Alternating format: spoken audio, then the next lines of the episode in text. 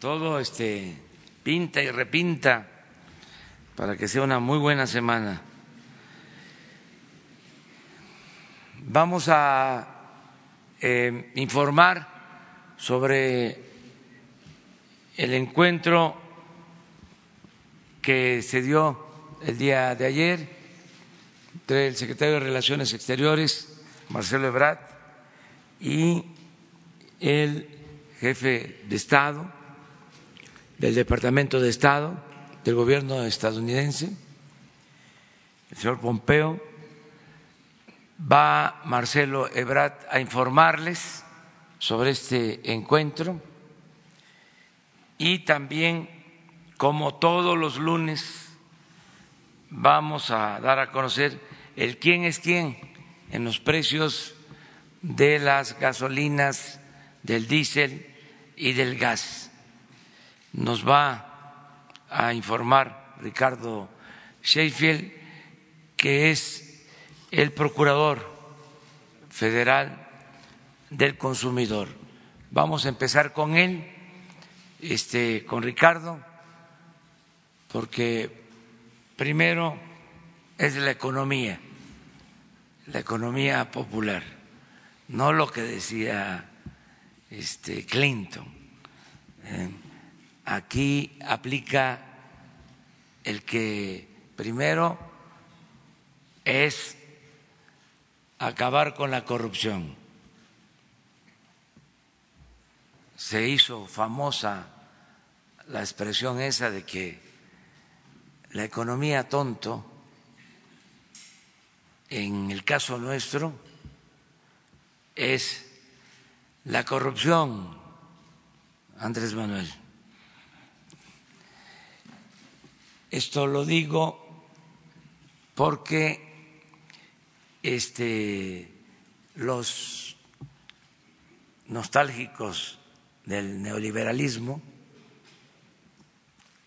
los tecnócratas, siguen insistiendo en lo de la economía y eh, sacan esa expresión de Clinton, la economía como lo central.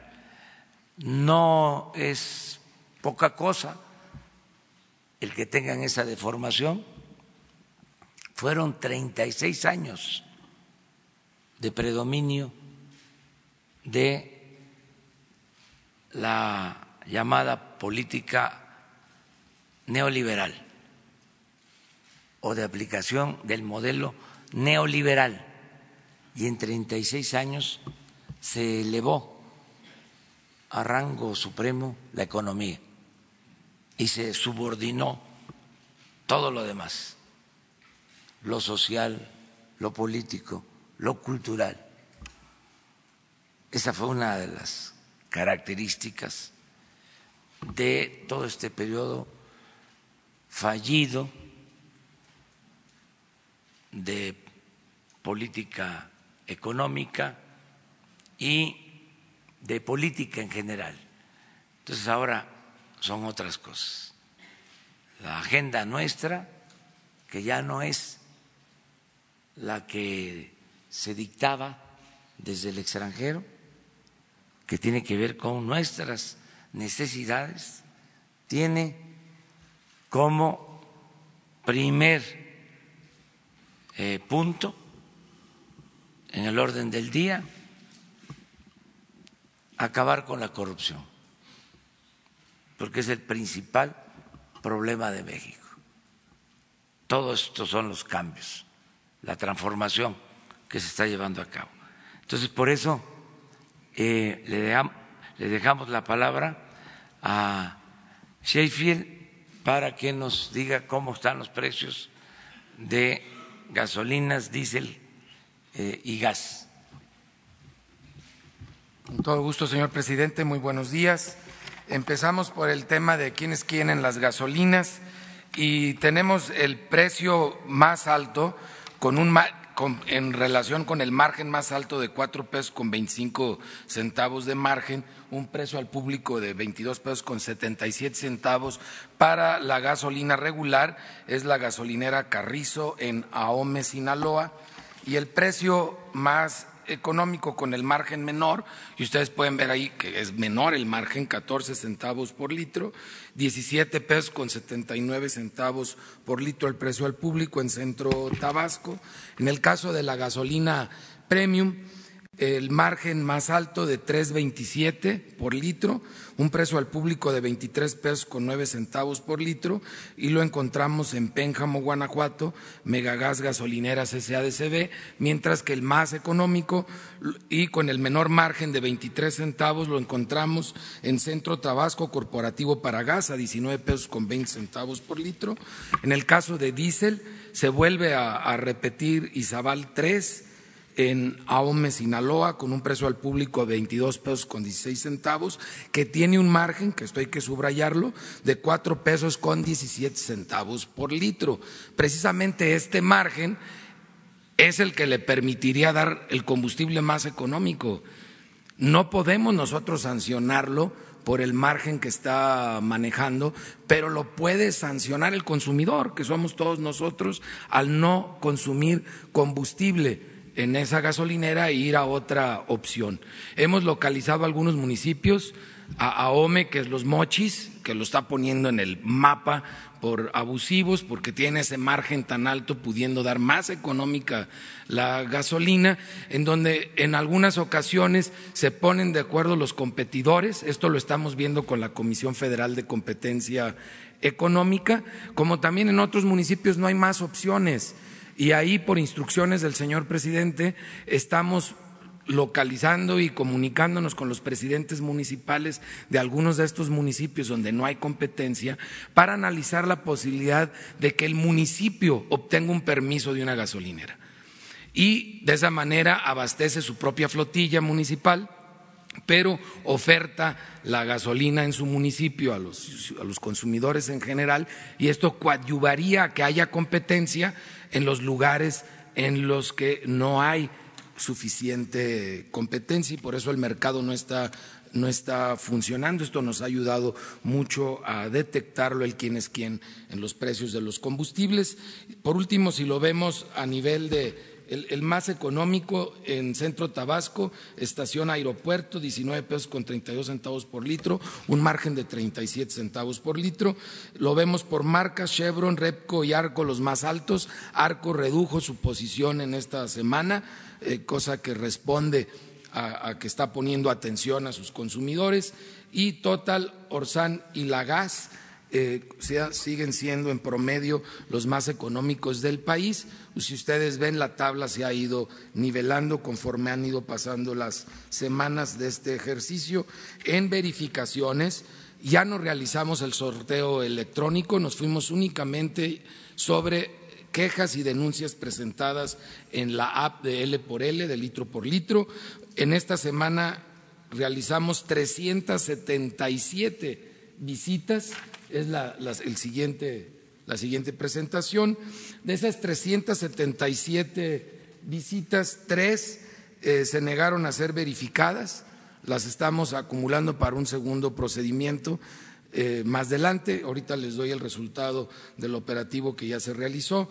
Eh, revisamos 3.219 mangueras bombas, 46 con irregularidades. Los que no se dejaron verificar fue San Pablo del Monte, Tlaxcala, Gasolinera Rael, Servicio Santa María en Yahuequemecan, Tlaxcala y Estación de Servicios Sari en Monterrey, Nuevo León que bueno, ya les tocará una visita especial con apoyo de Fuerza Pública y mencionarles precisamente en el operativo que esta semana tuvimos con Fuerza Pública para los que se fueron acumulando en las cuatro semanas previas, y, es eh, 19 estaciones de servicio. Más adelante, por favor. Ahí están 19 estaciones de servicio que visitamos. Dos por segunda ocasión no se dejaron verificar y estas, el día de hoy se presenta la denuncia en la Fiscalía General de la República y se inician los trámites en la CRE para que eh, estas estaciones de servicio pierdan el permiso, eh, porque como verán ustedes, algo esconden cuando no se dejan verificar, algo esconden. 205 mangueras bombas fueron verificadas, 16 se encontraron con irregularidades, las dos que no se dejaron verificar por segunda ocasión son de Tlaxcala, una es Servicio Santa María eh, de Yehuemecan, Tlaxcala, que eh, incluso está reportada otra gasolinera de esa misma empresa, y gasolinera Israel, eh, San Pablo del Monte, también en, en Tlaxcala. Del operativo que realizamos de segunda visita, hay una estación de servicio en Chetumal, en Otón Blanco, municipio Otón Blanco, en Chetumal, en donde los visitamos por primera vez el 27 de junio del 2019, no se dejaron verificar, es la eh, Servicios Ecológicos del Mayab en Avenida Maxuxac, en Otón Blanco, en Chetumal, y los volvimos a visitar el 17 de julio. Y el 17 de julio ustedes pueden ver la foto del aparato con el que medimos, tomamos una muestra de 20, litros, pero en lugar de cobrarles 20 litros, les están cobrando 27 litros con 100 mililitros. Estos angelitos, en cuatro de 12 bombas, le están robando al consumidor más del 30% del combustible es el caso más exagerado que hemos encontrado. No había rastrillo, simplemente tenían intercaladas algunas bombas desajustadas eh, y que estaban dando estos angelitos siete litros con 100 mililitros de menos. Eh, tenemos hasta la fecha 80.540 descargas de nuestra app en el sistema Android. Lamentablemente Apple sigue sin autorizarnos el funcionamiento de, la app en su sistema. Eh, no tenemos ninguna respuesta de ellos más que que está en proceso. En total, denuncias atendidas en esta semana, 434.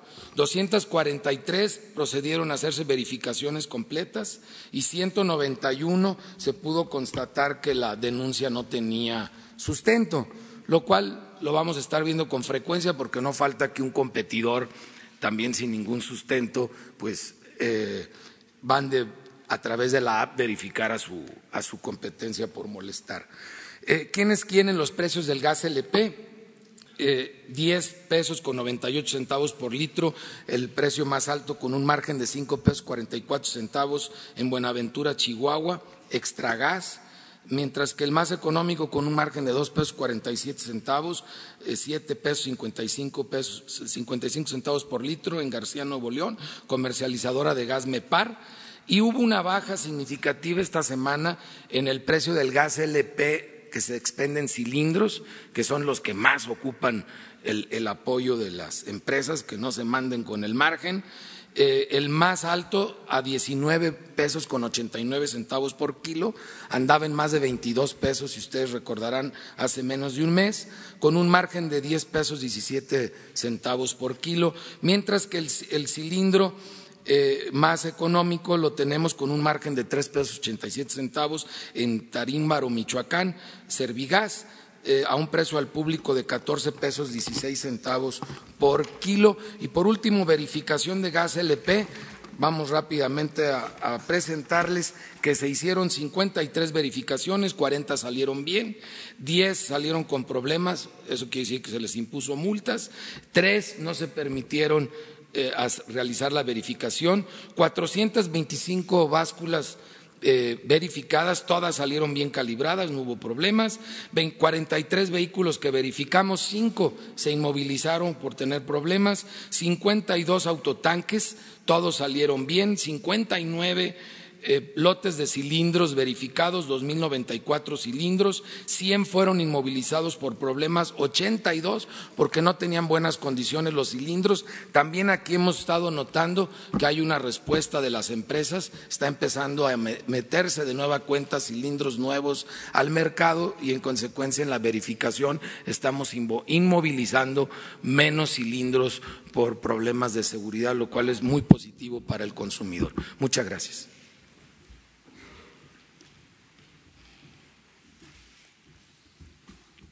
Con su permiso, señor presidente.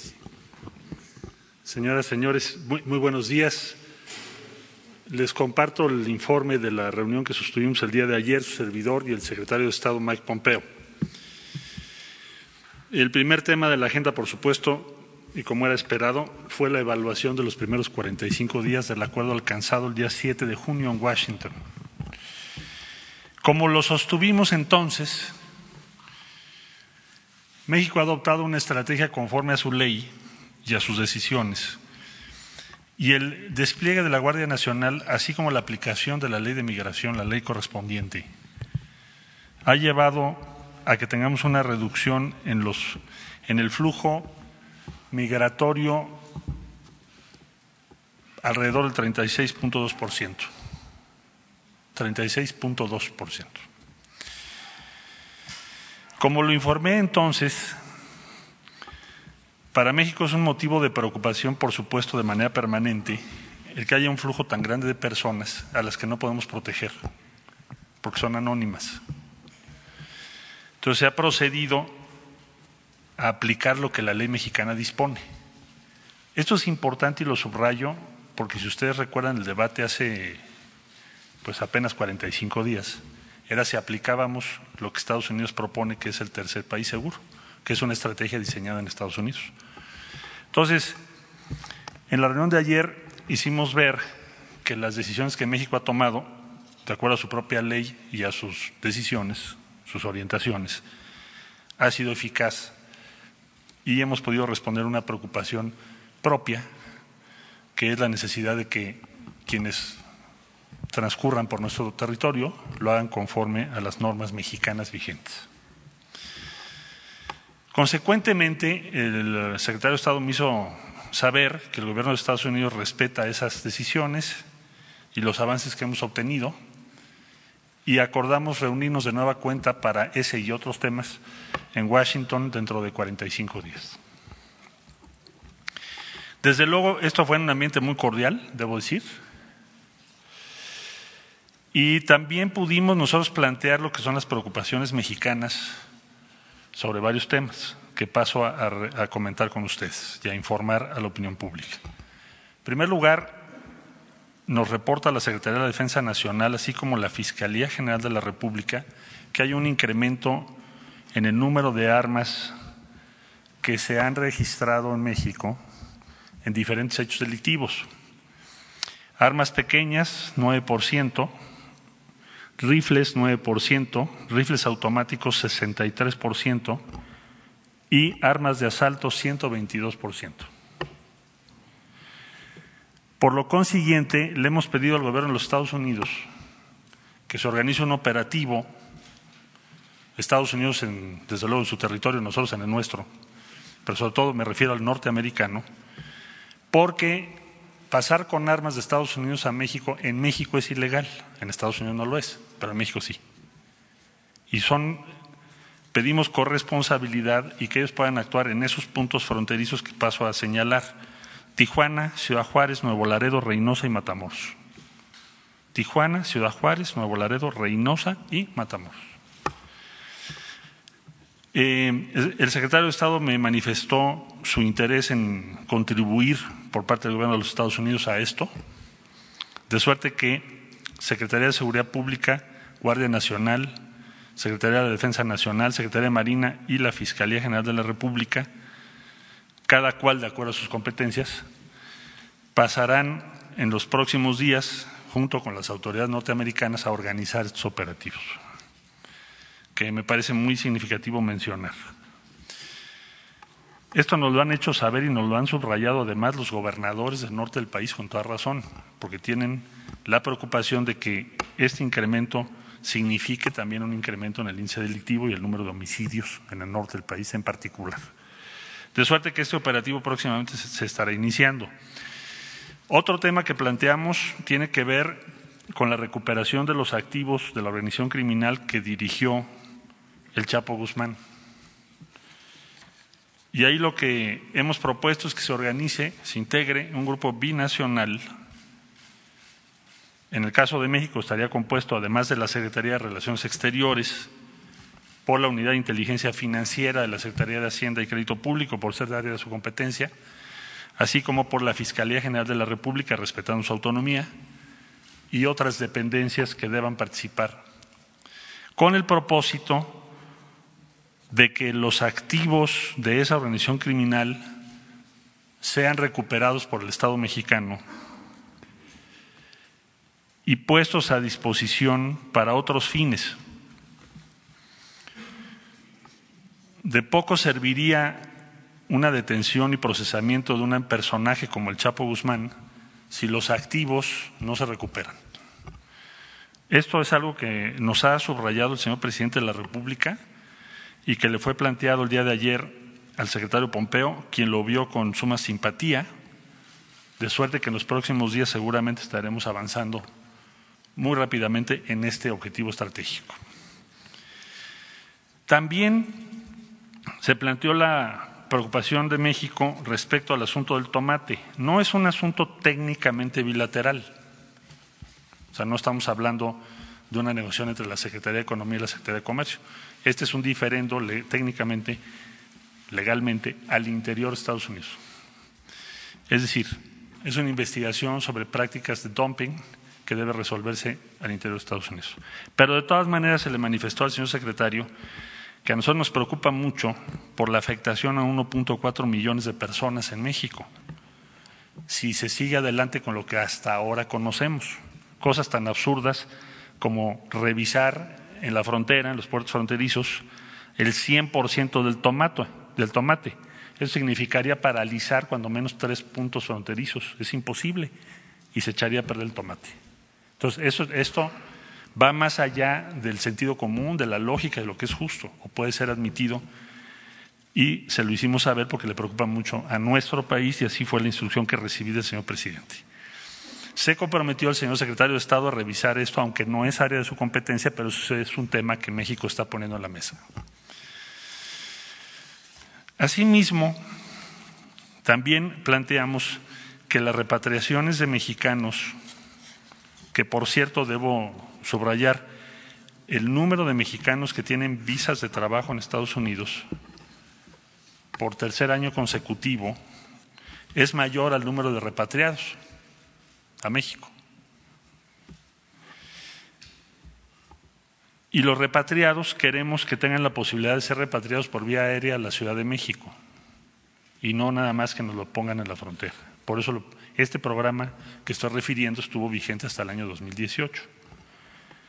Queremos que se reinstale este programa. Entonces, estas fueron algunas de las principales cuestiones que ayer conversamos que tienen que ver con lo que yo llamaría agenda de preocupaciones o propuestas de México. Otro punto es el que tiene que ver con la cooperación hacia Centroamérica. Le hicimos saber que el día viernes inició el programa Sembrando Vida en El Salvador con financiamiento de México, con lo cual se convierte México en el país con la acción de cooperación más grande en este momento en El Salvador para empleo inmediato y próximamente lo será también en Honduras. Honduras es el país que está enviando más personas a México y a los Estados Unidos el día de hoy. Yo diría que es casi un éxodo. Entonces tenemos que eh, corresponsabilizarnos, y así le decía yo ayer al secretario de Estado, de apoyar y buscar alternativas allá en Honduras. Y es lo que vamos a hacer, lo que vamos a tratar de hacer.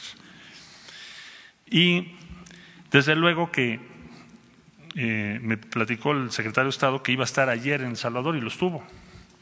Pero necesitamos que haya una corresponsabilidad y un compromiso mayor de los Estados Unidos respecto a la inversión y a las oportunidades de desarrollo en esos tres países, Honduras, Guatemala y El Salvador. De manera que estos fueron los principales temas que ayer conversamos. Eh, Creo que fue una reunión exitosa desde el punto de vista de los intereses de México. Y para los próximos 45 días, lo que nos ha marcado el señor presidente es que se siga con el trabajo que se anunció, pero con un elemento cualitativo muy relevante, que es la inconformidad que nos manifestó hace un momento en el Gabinete de Seguridad del presidente de la República del estado que guardan las estaciones migratorias y el trato a los migrantes de Honduras, Guatemala, El Salvador y otros países. Entonces eh, se ordenó que esta semana el Instituto Nacional de Migración presente el modelo de estaciones con las que va a trabajar y los trabajos que va a hacer, iniciando en el estado de Chiapas, Tabasco y en el norte del país. Por parte del Fondo Yucatán ordenó el presidente que se dispusiera de 60 millones de pesos que necesita el INAMI para estos trabajos y habrá otras fuentes de financiamiento que tienen que ver con el propio presupuesto del INAMI.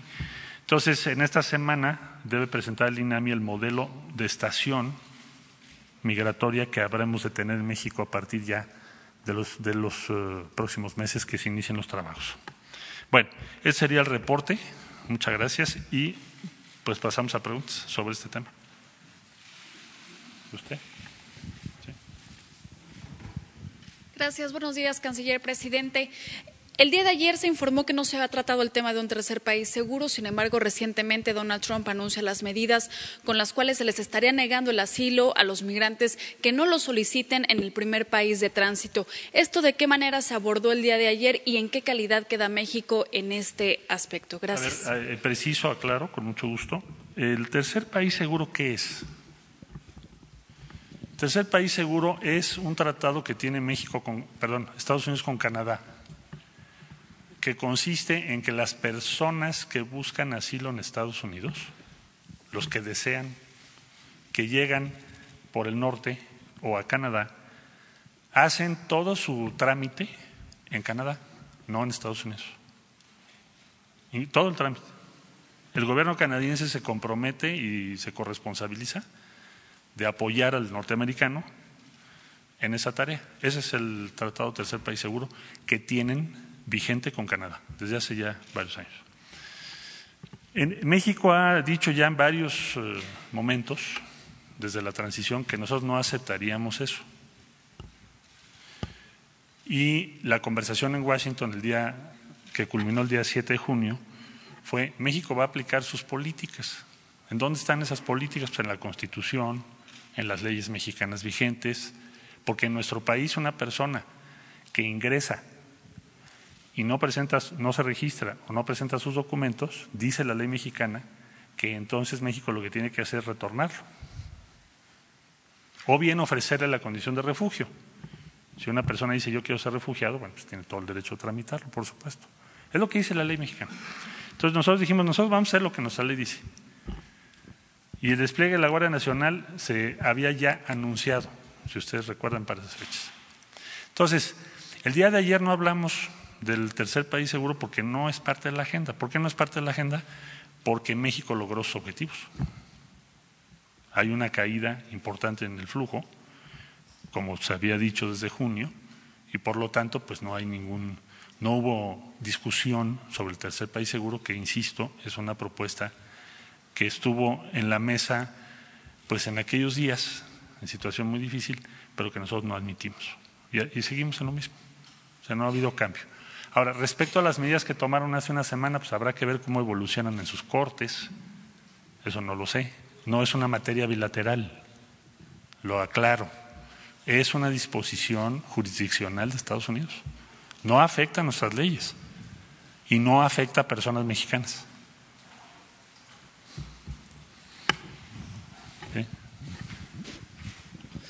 Buenos días, canciller. Alberto Rodríguez, SP Noticias. Acaba de decir que se están aplicando las leyes mexicanas, pero bueno, hay un caso en Tenosique, Tabasco, en donde la Secretaría de Comunicación y Transporte prohibió que dieran servicio a personas sin documentos, eh, que tenían que enseñar que eran mexicanos o que estaban legalmente en el país para que se les diera el servicio de taxi. Esto no parece que esté cumpliendo con la ley. ¿Taxi? En Tenosique, Sí, en Tenosique hay varios reportes de varios eh, diarios. A ver, se está Pasó el del 3 de julio, el de principio, el de este mes. Se está sucedió. pidiendo a, la- a las personas, y esto sucede, te voy a poner un símil. Tú vas en un avión y siempre tienes identificación. Y eso es lo que dice la ley. ¿Y en los taxis? O Pues sea, no incluso sé, no sé en ese caso en particular, si me das ese caso, te podría yo dar un punto de vista. Es un caso. Pero lo que te diría es, las personas que están comprando boletos de autobuses, de aviones, de, en fin, tienen que identificarse. Eso no es violatorio de ninguna ley, está en la ley. Se hicieron, y ya incluso se hizo una propuesta de modificación a la ley que está en la Cámara de Diputados para que sea más completo. Pero yo no entiendo por qué eso es una violación a un derecho. O sea, ¿por qué todos tenemos que presentar nuestra documentación como mexicanos cuando viajamos a nuestro país en un avión? Porque eso está bien y si alguien le pide su identificación en un autobús, eso está pésimo. No, es exactamente este- lo este es mismo un principio. servicio- Te voy a decir por qué. Porque si no, tú no me puedes, yo no podría a ti garantizar seguridad. Si tenemos en, en México personas que no sabemos quiénes son ni qué están haciendo, ¿cómo te voy a garantizar como Estado mexicano la seguridad personal? Pero eso aplica para cualquier ciudadano, ¿no? O sea, realmente el gobierno no tiene la manera Cuando de saber- viajas, cuando viajas te tienes que identificar. Tú dices un taxi, voy a, voy a investigar ese caso para no... Eh, eh, es Fuente Nosique Tabasco del 3 de julio está el Tú me lo das y lo aclaramos con mucho gusto, o lo investigamos o preguntamos por qué. Sí, porque sí, Pero sí. en general el principio de identificación cuando viajas yo creo que está establecido claramente y, y no es violatorio a ningún derecho humano. Bueno, por eso eso haría que también luego en el metro nos pida identificación o en un microbús o en el metrobús, ¿no? Voy a ver el caso del taxi, nada más te lo pongo al revés. O sea, a, a ti te llama la atención que sea un taxi. Sí, a mí me llama la atención que para un traslado tan corto. ¿Cuándo fue ese día? El, ¿Cómo, perdón? ¿Cuándo fue el, el evento? El 3 de julio se da noticia. ¿En dónde? Eh, varios diarios de circulación nacional. Ah, salió en unos diarios. Ok. Me das el, re- el reporte y yo con mucho gusto lo investigo. Sí. Sí. Buenos días. Eh, eh, canciller, preguntarle por un lado eh, si se tiene un cálculo yo de cuánto es la fortuna del Chapo Guzmán o todavía no saben en este sentido. Y si dice que vio con simpatía, ¿sí se va a hacer la comisión binacional o todavía será un análisis? Y nada más para precisar, usted decía en un comunicado ayer que usted consideraba que no es necesario iniciar eh, negociaciones de un tercer país. Eh, preguntarle si el secretario de Estado dijo que no es necesario o, o de plano no hablaron de este tema. Gracias. Eh, sobre la Comisión Binacional es una propuesta. Me dijo que la vio con simpatía, o sea que la vio bien, pero tengo que esperar la respuesta oficial. No esperaría yo una respuesta negativa si me dijo que la ve con simpatía o de manera positiva. Eso seguramente ocurrirá en los próximos días.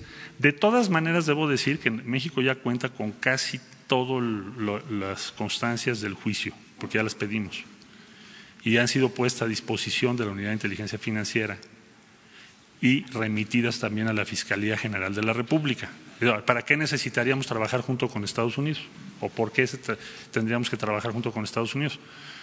Porque hay información sobre activos en el sistema financiero o en otras áreas que Estados Unidos tendría y que debería compartir con México, igualmente que nosotros tendríamos que compartir con ellos información también respecto a México. Entonces, por eso tiene, sería bueno tener un grupo de trabajo formal de naturaleza binacional que rinda cuentas de qué avance se tiene sobre ese punto en particular. Sobre lo del tercer país, seguro, ayer lo puse porque es lo que le manifesté yo en la reunión. Lo que hice yo en el comunicado es reproducir los, las posiciones de México. Y, Él no se refirió a este tema. no. ¿Y, y ya se sabe a cuánto asciende más o menos el. Bueno, hay diferentes estimaciones, esa es un, una de las discusiones, las primeras discusiones, porque hay cifras muy disímbolas, depende de qué fuente tengas, pero son, se maneja desde que son uno de los networks más ricos del mundo, ¿te acuerdas que hasta Forbes sacó un reportaje especial sobre eso? Hasta estimaciones más recientes de algunos medios en Estados Unidos que te hablan de 12, 15 mil millones de dólares. Eh, una de las primeras cuestiones que tiene que hacer el Grupo Binacional es determinar cuál es eh, este universo y cómo está compuesto y quién va a hacer qué. Por eso es muy importante integrarlo. Sí. De lo detectado en México no hay una cifra. Son estimaciones, nadie tiene una cifra terminada hasta que no, hasta que no se tenga la investigación. Se tienen estimaciones. Allá atrás, por favor.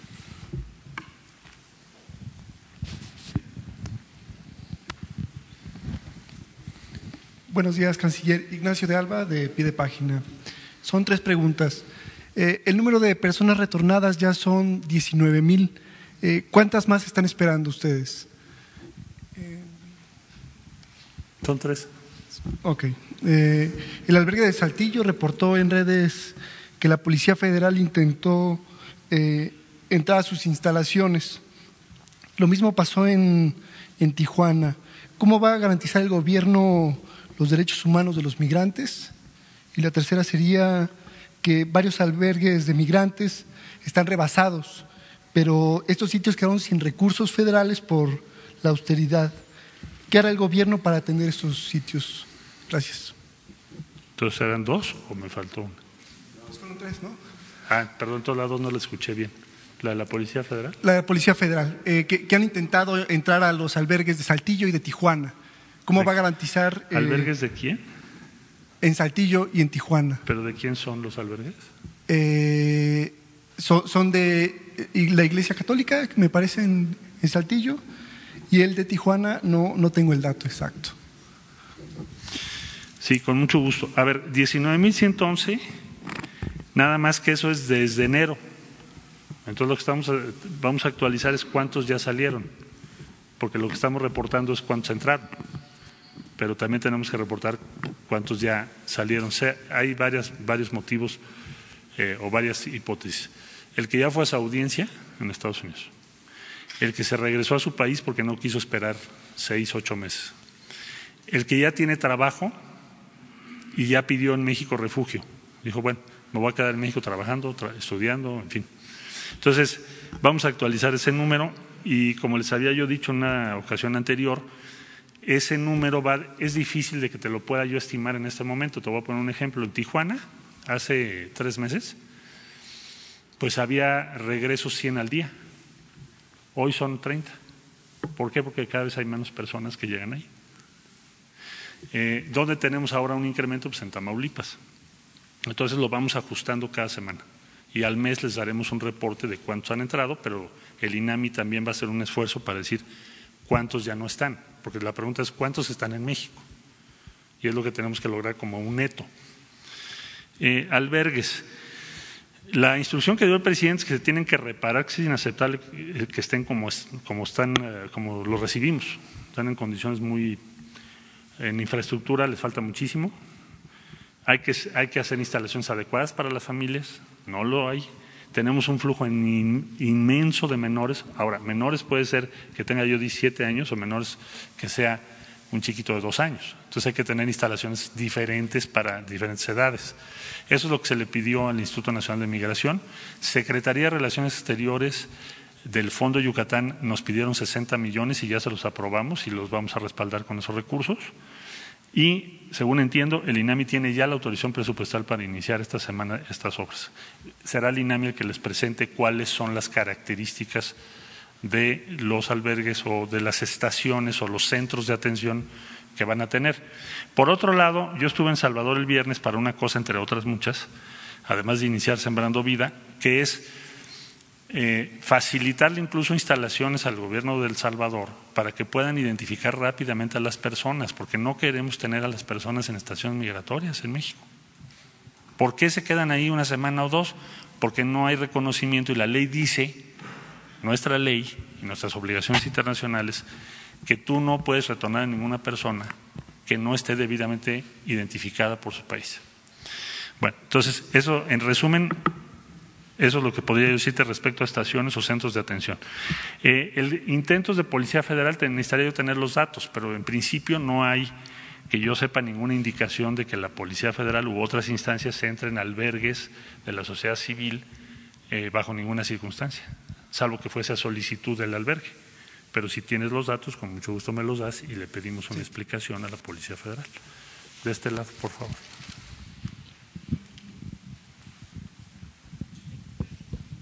Buenos días, canciller. Eh, yo quiero hacerle dos preguntas también. Eh, ¿Qué va a pasar después de estos 45 días?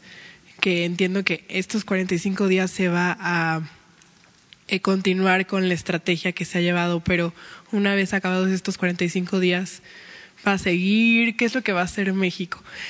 Y eh, la otra es, volviendo al tema de lo del tercer país seguro, por el momento entendemos que se retira el tema de la mesa de negociación.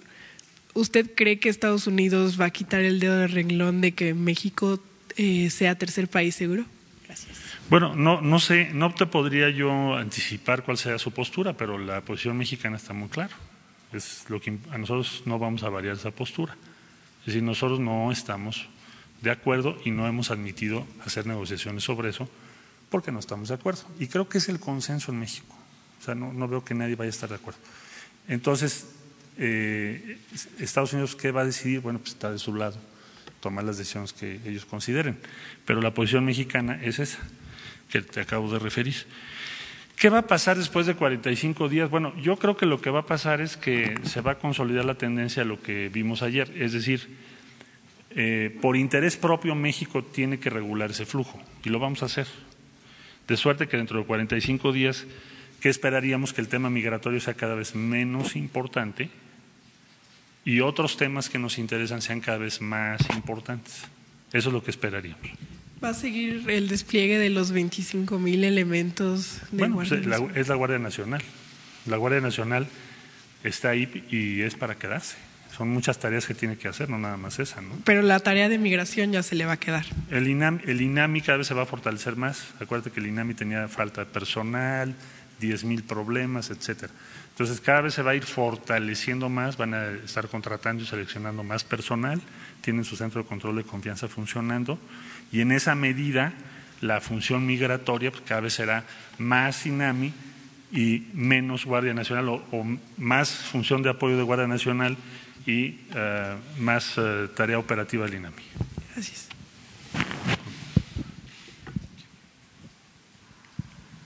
Gracias. Buenos días a todos. Buenos días. Daniel Blancas de Crónica. ¿Cuál es eh, su fuente, canciller, para decir que se ha disminuido en 36% eh, eh, el flujo migratorio? Tenemos dos sistemas de información que se acordaron cuando estuve en Washington. Uno es el nuestro. Nosotros tenemos un reporte todos los días del INAMI. ¿Qué reporta el INAMI? ¿Qué situación tienes en cada eh, estación migratoria? ¿Qué incidentes tuviste? ¿Cuántas personas fueron rescatadas?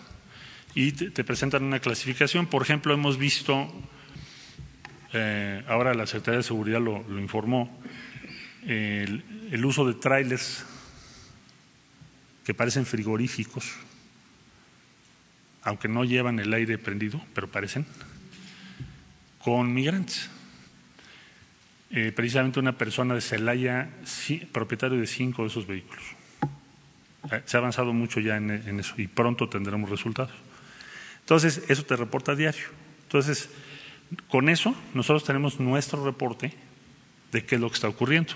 Eso todos los días, todos los días, se cruza, se compara, se discute con lo que los norteamericanos tienen allá en su reporte interno, De que está hecho por cada zona. Pero eso es todos los días. Entonces, la cifra que te di, 36.2, no hay discusión porque no nos estamos esperando, ah, nos vemos dentro de 45 días, yo llevo mis números, tú los tuyos, porque eso sería, eh, creo yo, muy inconveniente para México. Todo lo que hacemos es, esa comparación se hace todos, todos los días. ¿De, y de ahí viene, 36.2 es la caída. ¿De cuánto estamos hablando? ¿Cuánto es la cifra? ¿Hasta dónde está actualizada? ¿Hasta qué Ciento- día? 104 mil eh, y fracción contra 82, 83 mil. Porque en, en ju- en junio o hasta junio se reportaba 104 mil, ¿verdad? Eh, hasta junio. Ah, cuando se inició el- el, eh, esta discusión estábamos en 144 mil. Exacto, en, en mayo. junio. En mayo, fines de mayo, principios de junio. 144 mil, era lo que se reportaba. Pero en, e- en ese tiempo todavía no tenías el cruce de cifras. Hoy sí lo tenemos, te lo puedo dar con una precisión, incluso se lleva al día. Dame un segundito para que te dé la cifra exacta.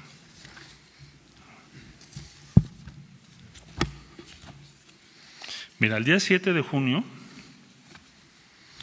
el número que teníamos entre ambas partes era 3.880 por día. Personas que habían llegado a los Estados Unidos cruzando el territorio de México. Al día 13 de julio es 2.652 personas. Entonces la reducción exacta es 36.2%. Entonces, no, no hay eh, riesgo de que Estados Unidos, es decir, eh, México tiene manera de confrontar las cifras de Estados Unidos. No es que Estados Unidos imponga y no diga. Podría, no podría hacerlo porque nosotros verificamos todos los días y además se tiene que publicar. Entonces estamos verificando eso en cada consulado y eh, desde luego que siempre es un riesgo. Te- De pronto te la suman, te- como decimos nosotros, la inflan. No ha pasado eso. Y el día que suceda sería una crisis mayor. Pero hasta el día de hoy eso no ha pasado. Y lo estamos verificando diario con las cifras nuestras.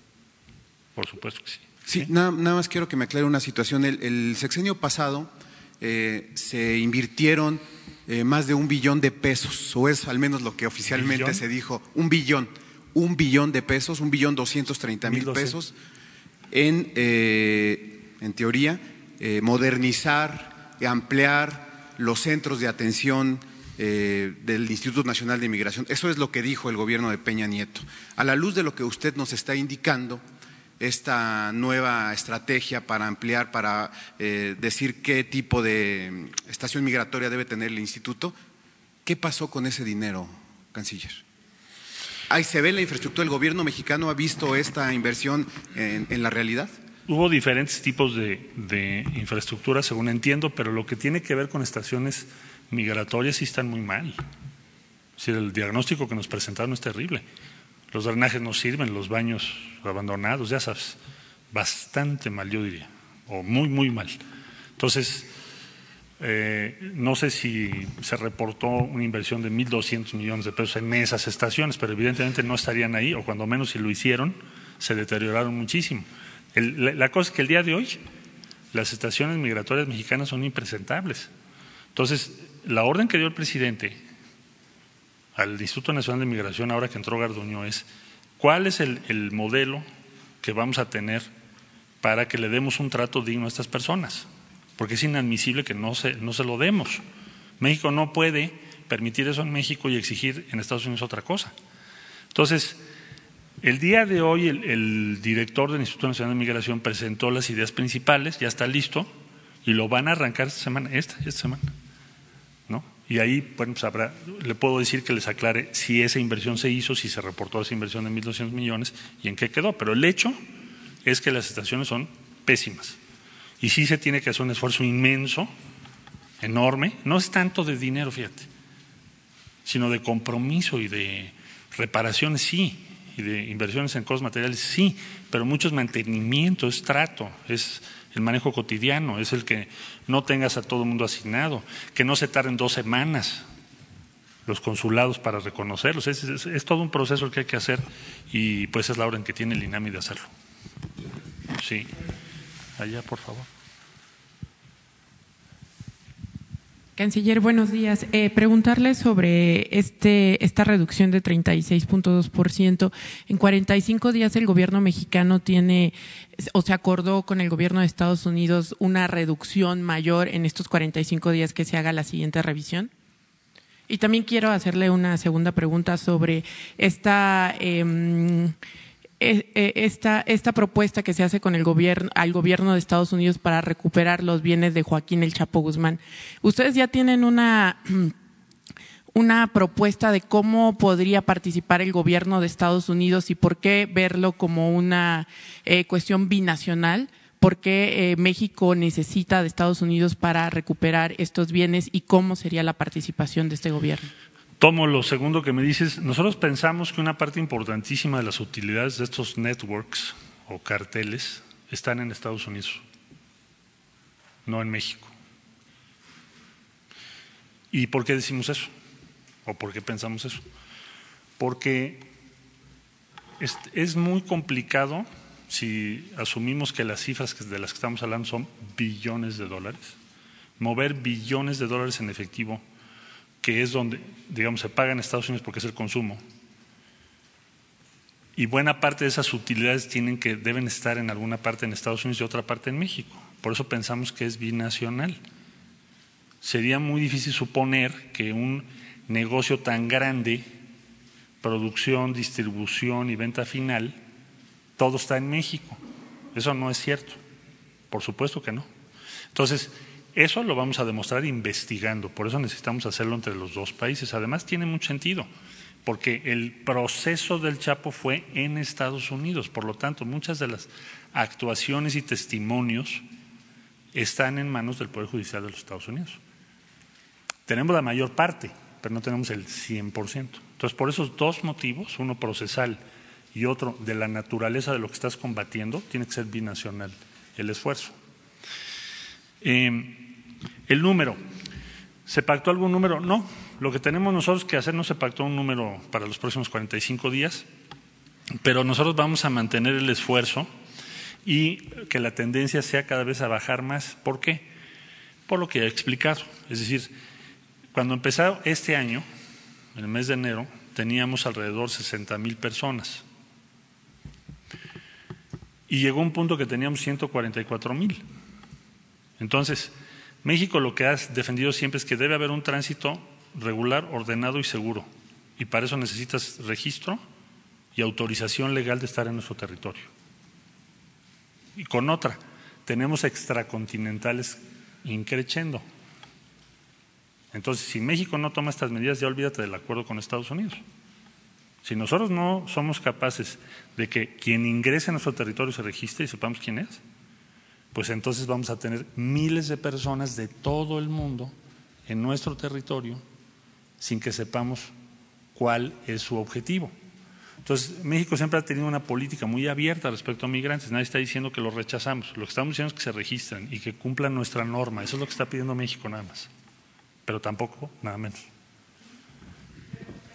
¿Cuál sería entonces, si no hay, un, hay una cifra pactada, cuál sería la expectativa mexicana como gobierno de reducción en estos 45 días, más allá de, del compromiso con Estados Unidos? Nosotros vamos a seguir adelante y lo estaremos informando, pero no está pactado con Estados Unidos un número y nosotros no aceptaríamos eso. Pero como gobierno, ¿qué expectativa ah, esa es otra cosa, pero eso ya se los diré cuando lo tengamos.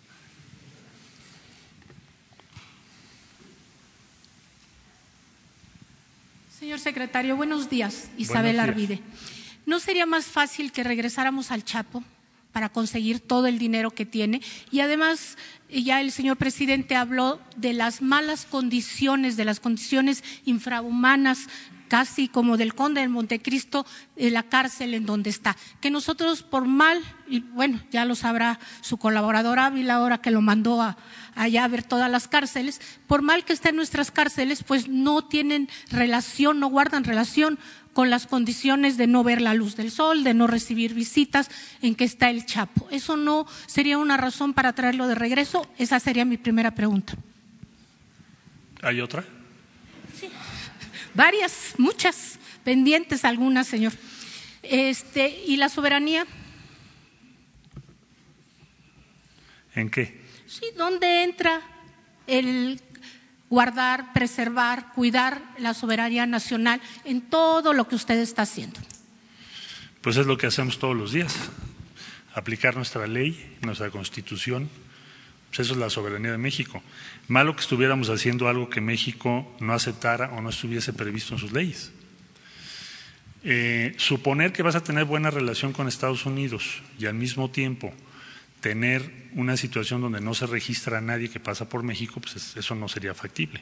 Lo que hay que hacer para servir a México es cumplir nuestra ley, que los flujos migratorios cumplan con las normas mexicanas, porque eso no es una imposición de Estados Unidos, es nuestra ley. Eh, vi el artículo de ayer de Porfirio Muñoz Ledo, es lo que le dije la última vez que lo vi. Dije, bueno, si ustedes quieren cambiar la ley mexicana, pues cámbienla, ustedes son los legisladores. Pero la ley actual dice que no puedes pasar por el territorio mexicano si no te registras y si México no te da una condición migratoria o una condición definitiva. Si eso se quiere cambiar, pues por supuesto es un debate. Y eso no el aplicar la ley no significa, que te subordines a Estados Unidos. Eso es un error de, de interpretación, porque si así fuere, pues entonces significaría que la Constitución mexicana y las leyes mexicanas que son las que animan y sustentan todas las acciones que estamos emprendiendo, pues no son un ejercicio de soberanía, cuando son las que establecen qué es lo que tenemos que hacer. Lo que es incomprensible para otros países es que México dijera no voy a cumplir mi ley, la ley que yo mismo tengo. Señor, y entonces cuando entraron tal cantidad de migrantes, ¿no estábamos cumpliendo la ley? No la estuvimos cumpliendo muchos años. Yo dije en una ocasión aquí, eh, no había frontera. No sé cuál sea la novedad. Realmente, bueno, tú conoces muy bien la zona sur y muchos que están aquí. En el sur de México no había realmente una frontera. Lo estamos organizando ahora y es una obligación constitucional del Estado mexicano. O sea, ¿cómo puede cuestionarse desde el punto de vista de la soberanía que México haga valer su frontera y, proteja su territorio y a sus habitantes? Ahora, la política mexicana en favor de los migrantes y lo que estamos haciendo ahora con Centroamérica, la cooperación con Centroamérica, es algo referente a nivel global. No creo que se pueda tachar a México de ser poco generoso con Centroamérica cuando estamos haciendo el programa de cooperación más grande en Centroamérica. Cuando le estamos diciendo a Estados Unidos, esto es lo que tú deberías de hacer. No te lo puedo imponer, pero esto es lo que nosotros proponemos que hagas. Entonces, el que México tenga una frontera no es violatoria de la soberanía nacional, es al contrario, el cumplimiento de nuestra obligación. Y me parece que eso está muy claro, es simplemente revisar la Constitución mexicana. Eh, regresar al Chapo. No lo podemos regresar procesal y jurídicamente, después de ya concluido el juicio. Sería imposible. ¿No tenía una sentencia primero en México? Pero ya está allá, Isabel, ya, ya se hizo el juicio allá. Sería muy difícil para México en este momento. Ahí sí dependería de que Estados Unidos aceptara algo así. Yo lo veo muy cuesta arriba, ahora, a esta, a esta altura. Señor, y por último, ¿tiene un estimado, ya que a usted le gustan tanto los números, ¿tiene un estimado de cuántos migrantes podemos recibir? Bueno, México es un país que tiene menos del 1% de población que podríamos denominar migrante, es decir, que viene de otros países. Somos uno de los países con menos porcentaje en el mundo. Eh, entonces, la respuesta a esa pregunta eh, sería un poco difícil. Yo creo que es un poco subjetiva, depende de cómo lo quieras ver. Yo lo que diría es, si tenemos 19.111, habría desde luego ahí, siguiendo con la pregunta que me hicieron hace un rato, habría que descontar los que ya fueron, pero para darte una idea, de enero a julio llegaron más de 600 mil personas a Estados Unidos por nuestro territorio y nos regresaron 19 mil. Entonces, no esperamos que nos regresen mayores números en los próximos meses, sino que sea algo parecido a este número o a este flujo que hemos tenido los primeros seis meses. Allá atrás, por favor.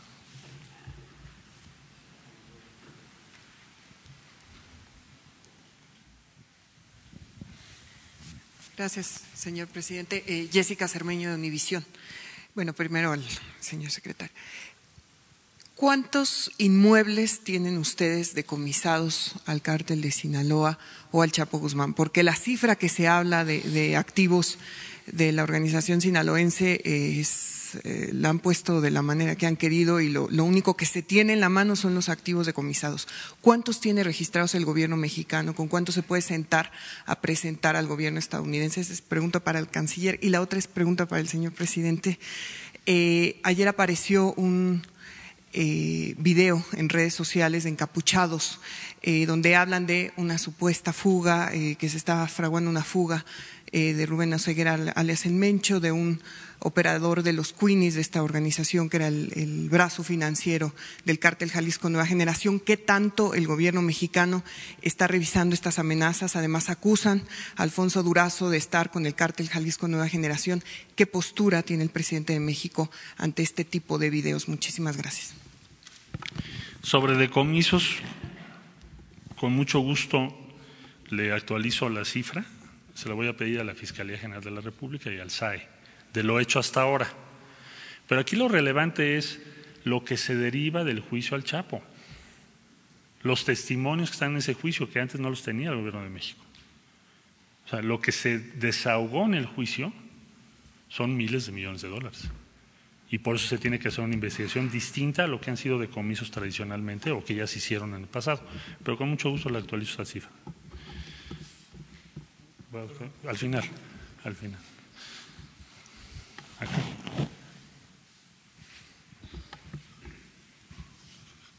Buenos días, canciller. Quisiera que nos abundara sobre este asunto de los operativos para controlar el, ingreso de armas a México. Es un hecho, lo aceptó Estados Unidos. ¿Y qué estadísticas tienen del flujo de armas que entran, más allá de las que nos proporcionó? Con mucho gusto. Mire, para México es un asunto central lo de las armas y lo que hicimos fue una reunión, tenemos ya un sistema para integrar la información de diferentes dependencias. Tenemos los gobiernos de los estados en el sistema de seguridad, municipios y sobre todo gobiernos de los estados. Luego tenemos Secretaría de la Defensa Nacional, Marina, la Fiscalía General de la República, que tiene su propio sistema de seguimiento, que va con número de serie y cuál es el delito que se cometió con esa arma. Todo eso nos arroja este año, en lo que lleva 2019, un incremento muy marcado, en especial en armas de asalto que son muy peligrosas. Entonces, eso fue lo que se presentó en la conversación del día de ayer para proponer los operativos en los cinco puntos que le acabo de comentar. Eh, desde mi punto de vista, esos operativos van a ser un hecho, por lo que yo vi ayer que fue la respuesta de Estados Unidos. Por supuesto que los operativos, algunos de ellos, tendrán modalidades nuevas. No le puedo describir en este momento todo lo que vamos a hacer primero porque no sería prudente porque le quito efectividad. Y parte de esto va a ser nuevo. Y, segundo, porque todavía falta que las áreas correspondientes terminen de afinar cómo se va a operar para ser lo más efectivos posible. Porque ha habido muchos operativos, es cierto, en la historia, pero ahora se pretende que se tenga un impacto real en lo que es el trasiego de armas hacia México, que es uno de los problemas principales para nuestro país y por eso lo planteamos el día de ayer. Sí, queremos que sea permanente.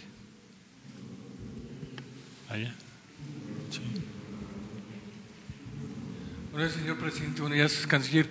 Eh, de 2016 que llegó Trump al gobierno, ha sido reiterativo en este acuerdo del tercer país seguro.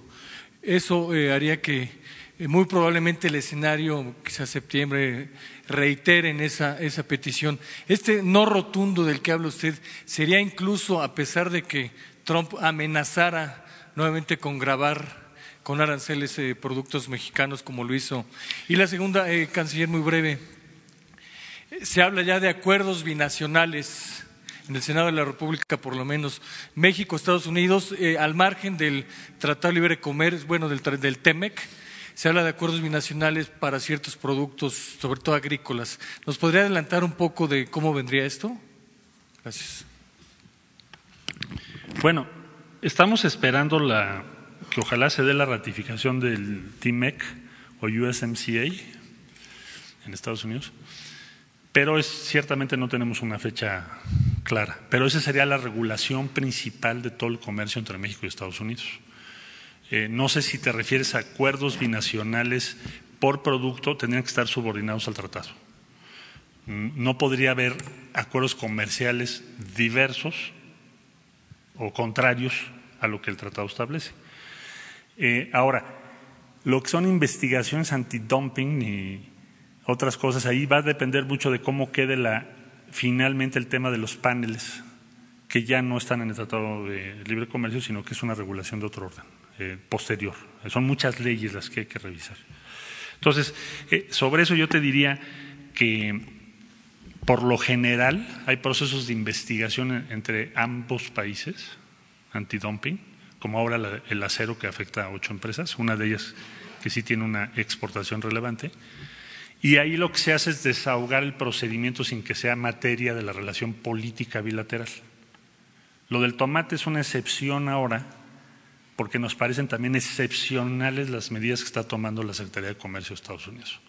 Pero por lo regular, por lo demás, son investigaciones en curso que todo el tiempo están sucediendo y resolviéndose. Entonces, no veo yo acuerdos binacionales con el mismo nivel de relevancia que el tratado. Y de lo que le decía del no rotundo, ¿sería a pesar de que Trump amenazara? Nosotros hemos mantenido la misma posición contra viento y marea. Con todas amenazas de aranceles. Pues el 7 de junio. Gracias. Sí. Buenos días, canciller. Monserrat Sánchez de Reporte Índigo. Ya se ha dicho en reiteradas ocasiones que para apoyar a los migrantes que lleguen desde el sur está el programa Sembrando Vida. Pero ¿qué va a pasar con los migrantes que llegan a otros estados, eh, a la propia Ciudad de México? ¿A ellos de qué manera los va a apoyar el gobierno en cuanto a trabajo? Ya eh, quedó a cargo de Horacio Duarte, que es el subsecretario del Trabajo, el programa de apoyo tiene, tiene, dos vertientes. Una vertiente es a los migrantes que estén esperando en México en el norte, o sea, esperando su audiencia, o a los repatriados mexicanos que necesiten apoyo. Esa es la tarea de él, de la subsecretaría del Trabajo. A esta fecha nos informó que ya hay 3.700 personas trabajando. ¿En qué consiste el apoyo? Primero, pues facilitar la cuestión de los documentos, que puede ser una tortura. Parece una paradoja, pero a veces un extranjero en México para obtener permiso de trabajo se tarda más que alguien que no pide nada y llega hasta la frontera de Estados Unidos. Entonces, tenemos que hacer que eso cambie, ¿no? Es parte de lo que el INAMI eh, tiene como una de sus metas, lograr que eso cambie, que los tiempos sean mucho menores. Entonces, una parte es ayudarlos para eso. Y la otra es conectarlos con la bolsa de trabajo las vacantes. Eso es lo que estamos haciendo. Por favor. Presidente de México, muy buenos días. Eh, secretario, eh, procurador, servidor Carlos Pozos de la revista Petróleo y Energía. Eh, señor secretario, el 62% de reducción de migrantes desde su óptica de vista, ¿pasamos la prueba? Esa sería mi pregunta pasamos esa prueba que nos quiere imponer eh, el presidente Trump. Mi segunda pregunta es, eh, en un comunicado, eh, la Secretaría de Relaciones Exteriores este fin de semana dice que toma nota sobre la crítica que le hace el Parlamento Europeo en contra de la política mexicana. esta toma de nota, ¿qué va a significar? ¿Va a ser un extrañamiento? Y finalmente, el eh, economista que eh, predijo la, eh, la crisis tequila, Gustavo Calvo, dice que la crisis migratoria plantea riesgos fiscales y adicionales, así como el despliegue de la Guardia Nacional, que puede representar algo así como el 0.5 del PIB de algunos países. Tenemos como país ya destinado esta cantidad, contamos con esos recursos. Mil gracias. A ti. Bueno, más que pasar la prueba es muy simple. Si tenemos una, una situación donde el flujo migratorio aumenta 200% o 300% o, o más, y eso nos significaría para México un problema serio.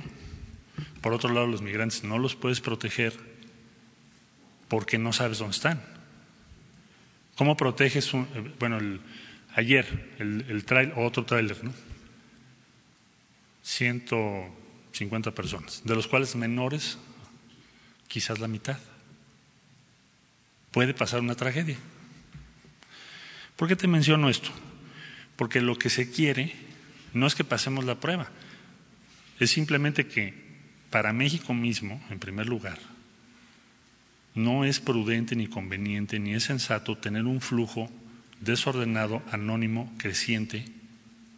Si tú revisas el pacto de Marrakech, ¿qué dice? Migración ordenada, segura y regular. ¿Segura? Ordenada y regular. Es el consenso mundial. Entonces, estamos, las diferentes dependencias están haciendo su trabajo. Estados Unidos no tendría argumento para presionar a México en el sentido de tarifas comerciales u otras medidas cuando tienes los datos que te acabo de referir. Entonces yo creo que vamos en un buen camino y podemos tener una buena relación con Estados Unidos porque simple y llanamente no hay motivos para tener una fricción en este momento. Y qué bueno, porque queremos tener una buena relación con ellos. Eh, Parlamento Europeo, yo les, eh, ¿qué es tomar nota? Tienen razón en la preocupación sobre los derechos humanos. Pero por el otro lado le decimos a la Unión Europea, bueno, que tu preocupación sea de la misma magnitud que tu inversión en Centroamérica. Eso es. Por eso decimos tomar nota. Estamos invitando a la Unión Europea puede invertir mucho más para ayudarnos en Honduras, en Guatemala, en El Salvador, que es donde hay que ofrecerle oportunidades a la gente. ¿A ellos? A los países, Estaría muy bueno, ya, ya hay algunos, ¿no? Pero no es que los mandemos nosotros, hay personas que van. Pero lo que decimos es, bueno, las declaraciones están muy bien, qué bueno que todos estamos preocupados, pero lo tenemos que traducir en acciones como México lo está haciendo ahorita. México va a invertir 100 millones de dólares. Es más que lo que invierte la Unión Europea. Y desde luego mucho más que lo que está invirtiendo Estados Unidos, que retiró los apoyos. Entonces lo que estamos diciendo cuando decimos tomar nota, bueno, está muy bien lo que ustedes declaran, coincidimos, pero necesitamos invertir ahí. Eso es lo que hay que hacer. A eso, eso me refiero. Eh, del costo del despliegue de la Guardia Nacional no se le puede atribuir a, la política de migración. El despliegue de la Guardia Nacional está previsto en todo el territorio nacional para muchas funciones. Una de ellas apoyar la, las tareas de migración. Hay otras, pero eso está, está, ya presupuestado, está en el presupuesto de egreso de la Federación. Bueno, si les parece dos más. ¿Tú? Muy buenos días, presidente, canciller Rafael Herrera, corresponsal de Sin Censura con Vicente Serrano desde Chicago. Canciller, no nos queda claro en la recuperación de activos del cártel de Sinaloa exactamente. ¿Quién se va a quedar con estos bienes, México o Estados Unidos? Y hace unas semanas yo le pregunté eh, aquí en la mañanera sobre las cifras de los detenidos mexicanos en estos centros de detención. Usted se comprometió a que nos iba a dar estas cifras, pero hasta el momento no nos ha dado esta información. ¿Nos podría adelantar, canciller? Muchas gracias. No, gracias a ti. Bueno, pues precisamente por eso nos conviene y es interesante o inteligente tener un grupo binacional de investigación, porque si no los activos que hubiese en Estados Unidos, pues no los vamos a ver. ¿No? Entonces, mejor que sea un grupo binacional. Evidentemente, como va a ser una tarea conjunta, vamos a tener que llegar a una negociación al final en la recuperación de los activos. México no se va a poder quedar con todos, pero Estados Unidos tampoco. Caso contrario, si se deja eso sin, sin que se trabaje en un grupo binacional, pues sí podría ser muy inconveniente. Entonces es lo que vamos a hacer, hacer un grupo binacional. Eh, del número de mira, el número de detenidos total en Estados Unidos es un poquito más de 9 mil al día de hoy. Pero no los centros de detención de migrantes son por diferentes motivos. Pero ese es el universo total. Los que tienen orden de deportación final son 1.807 al día de hoy. Y nada más para, para preguntarle, ¿qué apoyos van a tener todos estos detenidos? Porque los, estamos hablando de 9 mil mexicanos, creo que es de urgencia que se les dé apoyo para que ya sea que regresen aquí a México sanos y salvos. El, eh, más o menos el 80% están ya en relación con nuestros consulados.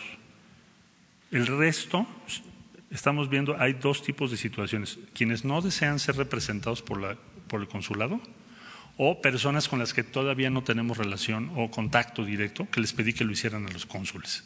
Pero ese es el universo total, ya lo tenemos perfectamente ubicado. Muchas gracias. A ti. Última pregunta. ¿Tú? Buen día, canciller Dalila Escobar, corresponsal de Tiempo TV. Eh, precisamente hablaba usted del aseguramiento, eh, bueno, de detención de estos trailers donde todavía eh, llevan a migrantes centroamericanos. Preguntarle la cifra de cuántos detenidos, cuántas personas detenidas hay. Sabemos que generalmente son a los, los choferes, pero también hablaba usted de los de empresarios, los dueños de las firmas que utilizan este tipo de trailers. También cuántas personas eh, centroamericanas han eh, pues asegurado y qué pasa con ellas y eh, sobre todo eso y cuáles son los puntos donde están regresando a, la, los migrantes que van a esperar en México asilo por parte de Estados Unidos. Hablaba usted de puntos en el, obviamente en el norte del país. A ver, se decía que Piedras Negras por ahí en Coahuila. Preguntarle esto y si se planea una ampliación de albergues en la zona norte del país. Gracias. En la zona norte del país están eh, haciendo las facilidades necesarias para tener 16 centros, que, de, que, es lo que estimamos que el gobierno federal tiene que apoyar, es lo que nos ha informado Horacio Duarte. Eh, Piedras Negras no lo tenemos en este momento. son otros los puntos. Y del número total de personas que hemos regresado a su país de origen, son como más o menos, ahorita te doy el número exacto, 28.226 personas, principalmente a los tres países que ya referí de Centroamérica. ¿Serían todas las entidades estos puntos donde estarían habilitando estos centros? ¿En todas las entidades, sí, del norte, fronterizas, pues? Es a lo largo de toda la frontera, según me, explicó Horacio. ¿Tiene número de detenidos eh, por este pues tráfico de personas? Vamos a, si el presidente nos lo autoriza, no lo hemos hecho porque podemos entorpecer las investigaciones, pero el próximo lunes lo hacemos, con mucho gusto. Y no son ya nada más los choferes. Por ejemplo, esta persona que te estoy diciendo, van cinco trailers de su propiedad que detiene la Policía Federal en, las carreteras de México. Entonces, este tipo está metido en toda la red y es el que pone los trailers. ¿Y por qué nos importa tanto? por el riesgo en el que ponen a las personas, donde casi la mitad son menores de edad y los llevan encerrados en los trailers para atravesar todo el país, luego los dejan ahí horas, se nos pueden asfixiar. Y por eso ha sido, ha sido como la más alta prioridad combatir a estas personas. Este individuo tiene cuatro o cinco trailers de su propiedad. Entonces hay toda una investigación sobre ese caso y otros, porque es un negocio y es un delito a gran escala. Entonces, eh, pues estaremos informando el próximo lunes. Canciller, solo si me permite, hablaba del operativo para el tema de armas en cinco puntos. Saber cuáles son estos cinco puntos que no me quedó un poco claro. Se lo repito con mucho gusto. Los cinco puntos son Tijuana, Ciudad Juárez, Matamoros, Reynosa y Nuevo Laredo. Gracias a ustedes pues ya le dejaría yo al señor presidente.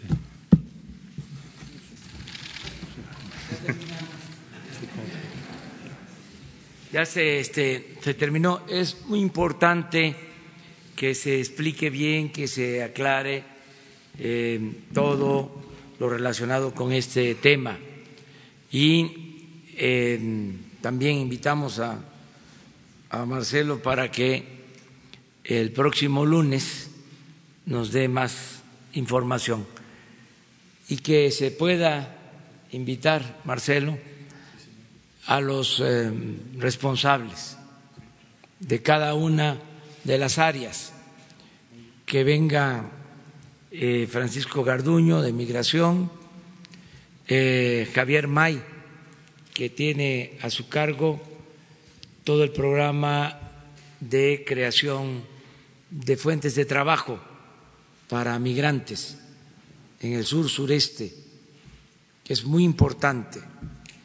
Horacio Duarte, subsecretario de Trabajo, que está atendiendo también el que se facilite a migrantes el que puedan tener trabajo, resolviendo ciertos trámites que eran muy engorrosos para que les proporcionaran trabajo. Hay eh, un acuerdo con las empresas maquiladoras del norte, hay solicitudes de trabajadores eh, para que puedan tener ocupación en tanto eh, esperan la resolución de asilo que están solicitando en Estados Unidos. También en el caso del norte y del sur, la situación de los albergues, la manera en que se está atendiendo a los migrantes, la defensa de sus derechos humanos, el cuidado, la protección de los migrantes y que se explique de manera conjunta. Yo solo les comento que vamos bien en este tema, era un asunto muy complejo, muy difícil, porque eh, había la amenaza, no lo olvidemos, de eh, aplicar de manera unilateral aranceles, impuestos a los productos mexicanos que se venden en Estados Unidos. Y eso nos iba a afectar. También considero al gobierno y a la población de Estados Unidos, pero se optó por la negociación, por el diálogo, por el acuerdo, se hizo a un lado la confrontación. Dijimos muchas veces que para eso se inventó la política, entre otras cosas, para evitar la confrontación.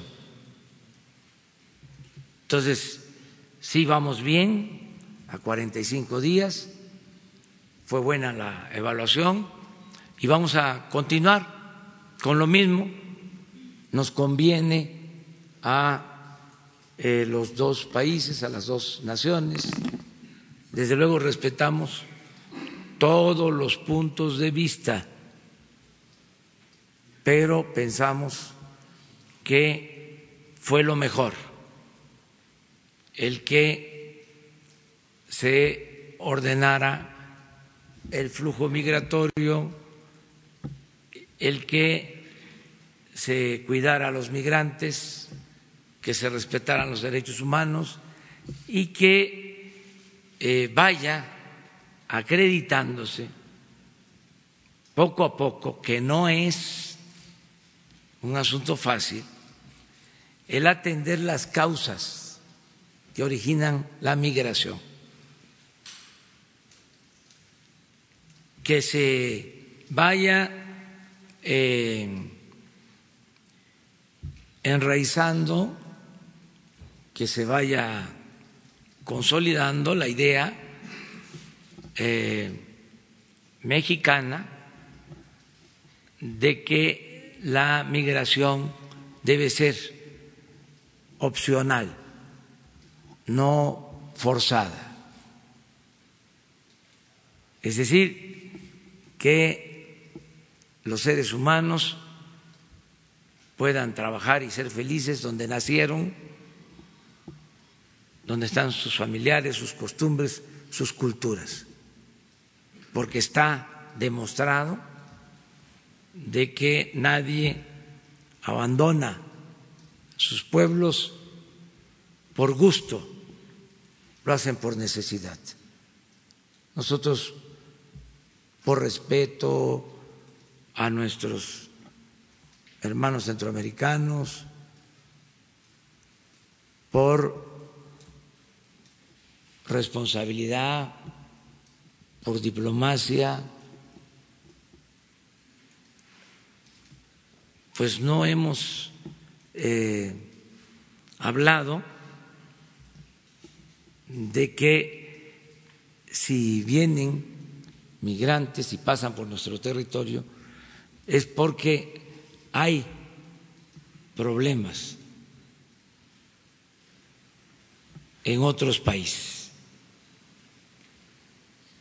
Y eso habría que tenerlo en consideración cuando se habla de por qué creció tanto el flujo migratorio hay que ver qué está pasando en los países de origen de los migrantes.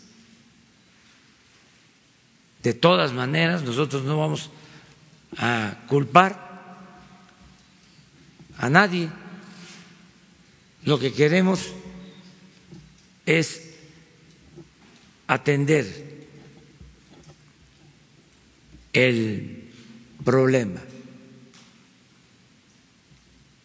Más que eh, dar a conocer lo que está sucediendo, lo que nos importa es eh, ayudar, contribuir a que haya paz, a que haya tranquilidad y desde luego bienestar y eh, que se respeten los derechos humanos.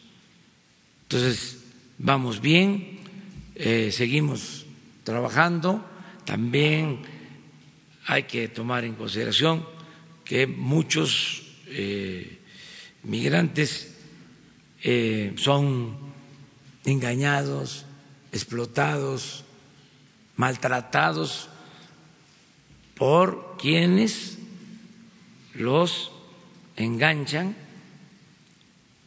Hay este un negocio ilícito en el tráfico de las personas. Esto que hablaba Marcel de las cajas de trailers. A lo mejor voy a cometer una indiscreción, pero el informe que nos dieron hoy es que se detuvo una caja más de la misma empresa con letreros de la tienda Soriana.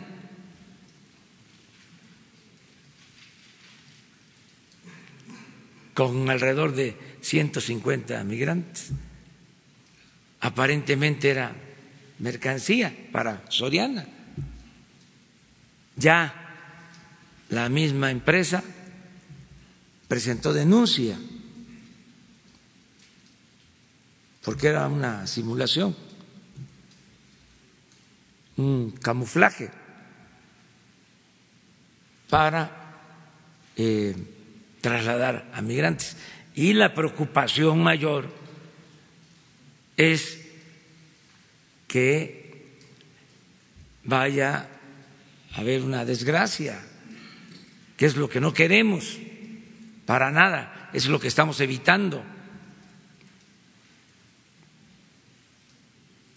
No queremos que se repitan los hechos terribles de Tamaulipas con relación a migrantes.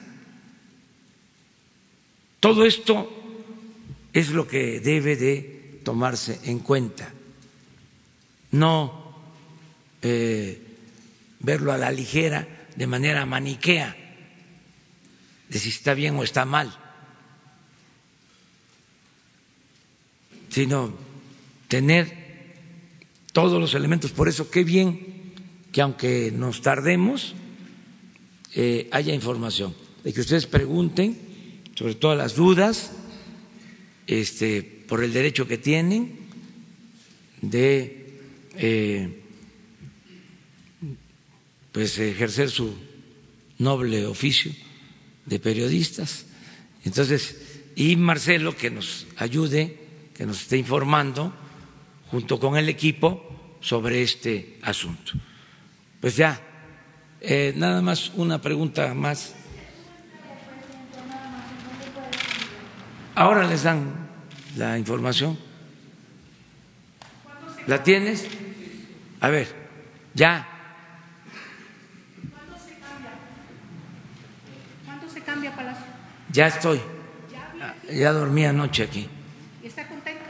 Sí, este, voy a estar alternando porque este pues no es lo mismo, ¿no? La casa de uno es mejor. Sí. Este, la familia este, Beatriz y, Jesús, que por cierto sacaron un reportaje, los del Reforma, no un reportaje, una nota, diciendo que voy a tener todo el palacio, ¿no? Y los salones del palacio, el salón azul, el salón rosa, el salón de embajadores, el salón principal. No es así, es una exageración. de eh, el periódico. Y como se dice coloquialmente, eso sí calienta, porque la verdad que es el departamento que construyó, que adaptó eh, Felipe Calderón mantuvo Enrique Peña Nieto, una parte eh, muy limitada, todos los salones, toda la parte histórica eh, queda libre completamente, inclusive va a desalojarse una parte que se usaba, nada más va a quedar el despacho eh, y eh, la atención en Palacio para los asuntos que tratamos eh, se va a hacer en el área en que estaba el Estado Mayor Presidencial, que es un área, vamos a decir, términos ecológicos o de medio ambiente, ya impactada. Es decir, no es esto, sino ya un área em, moderna, pero todo lo antiguo se conserva. Eh, y es un departamento. Este, como se llevan fuerte los de los del Reforma, les diría que no estoy acomplejado. Eh, cuando ellos hicieron su edificio, ¿conocen el edificio de Reforma? Es un palacio. Este es un palacio, y yo diría, pero esto con todo respeto, de mal gusto porque también los fifís no tienen tanta sensibilidad para la arquitectura, pero eso es otro asunto. He dicho. ¿Tiene considerado eh, hacer público difundir este departamento ante estas eh, gracias, buenos días. Ante esta información que se ha dado de cuánto espacio es, de qué se va a usar, ¿usted estaría dispuesto a difundir exactamente cuál es el espacio? Sí, para que se conozca. Ya estaba, eh, se arregló, se pintó y para que no este, haya malas interpretaciones, como esto del reforma. Otra, bueno, aquí está, mire.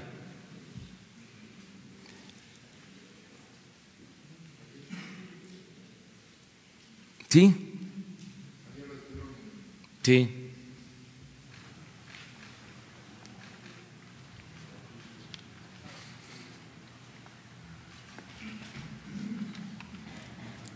Esa. Una más. Ah, miren, este, por lo de, em, lo de, Alfonso Durazo, lo de un video, le tengo a Alfonso Durazo toda la confianza para ser claros. ¿Por qué estos videos? Este, porque quieren desacreditar al gobierno y no hay que echarle la culpa a la ligera a las bandas de, la delincuencia. También la delincuencia de cuello blanco hace estas cosas. ¿eh? O sea, em, para tener más cuidado. Lo cierto es que están nuestros adversarios este, muy nerviosos, inquietos, molestos por la transformación Eso no lo pierdan de vista. Es que el gobierno era de ellos y era un botín. Y se dedicaban a saquear, a robar. Entonces están molestos, eh, sorprendidos. Eh, ah, leí un artículo de una gente seria que decía este, que se estaba destruyendo el régimen. Yo dije, cambio, no de gobierno, de régimen. Y me acuerdo de una frase de Sarco, porque tiene que ver con ustedes, no los mejores periodistas. Decía, hay que destruir con una mano para construir con la otra. Es bellísima la frase. Entonces sí, se acaba el viejo régimen. Entonces, están muy destanteados. Iba a usar otra palabra, pero estaba más fuerte. Este, iba a ser la nota mañana. Entonces, mejor no. Hay que autolimitarnos. Entonces, por eso todos estos ataques que se va mi hijo a un campamento a San Luis Potosí, qué barbaridad, ¿dónde está la austeridad? Pero el medio que saca ese gran reportaje este, cobraba aquí.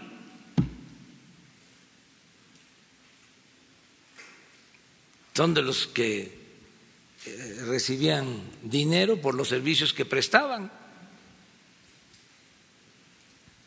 Entonces, vamos a, a seguir polemizando. Y les diría que hasta ahora vamos muy bien, porque Em, hay eh, debate eh, y no ha pasado a mayores. Estamos dando todos, todos los mexicanos, los que están conformes y los inconformes, los que defienden la transformación y los opositores, todos estamos actuando con mucha urbanidad política, porque tiene que haber crítica, tiene que haber cuestionamientos, como se está dando, y es normal. Eh, hay normalidad política, no hay problema mayor, pero sí este, estamos viviendo un cambio. Yo espero que antes de que termine el año queden sentadas las bases para la transformación de México. Ya les puedo decir que estoy muy contento, muy satisfecho, porque no se tolera la corrupción, porque no se permite la corrupción. Y no hay impunidad. Se terminó con el influyentismo. Y esto es muy importante. Es el principal cambio, el que no haya corrupción el que no hay impunidad.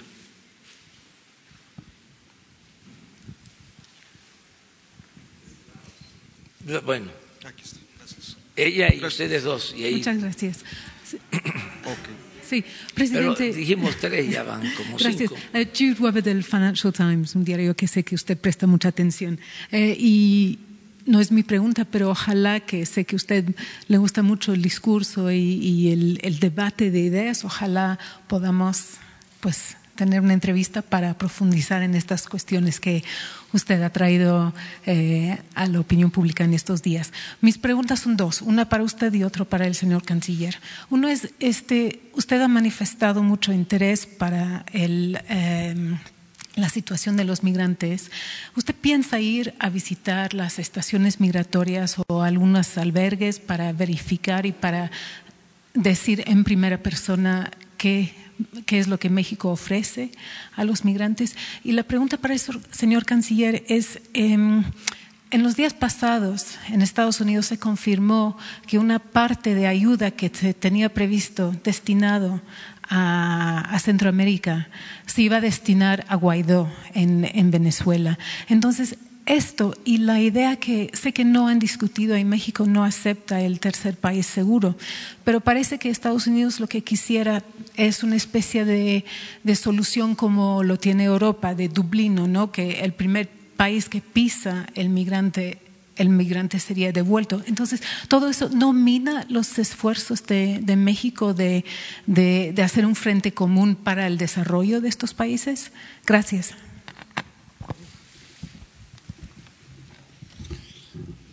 Sí. Bueno, ya se lo mencionaba yo, que desde el punto de vista de México, el retirar recursos de cooperación a los tres países de Centroamérica es una equivocación lo que tenemos que hacer es aumentar la, la, inversión en Centroamérica y vincular a Centroamérica con el futuro de la región económica México, Estados Unidos, Canadá. Es lo que habría que hacer.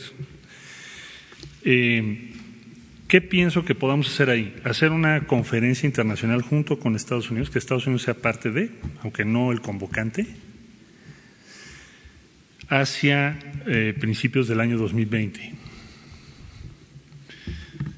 y además llevar eso a la próxima G20, porque pedimos y se aceptó en la última cumbre que el tema migración y refugio sea parte de la discusión del G20.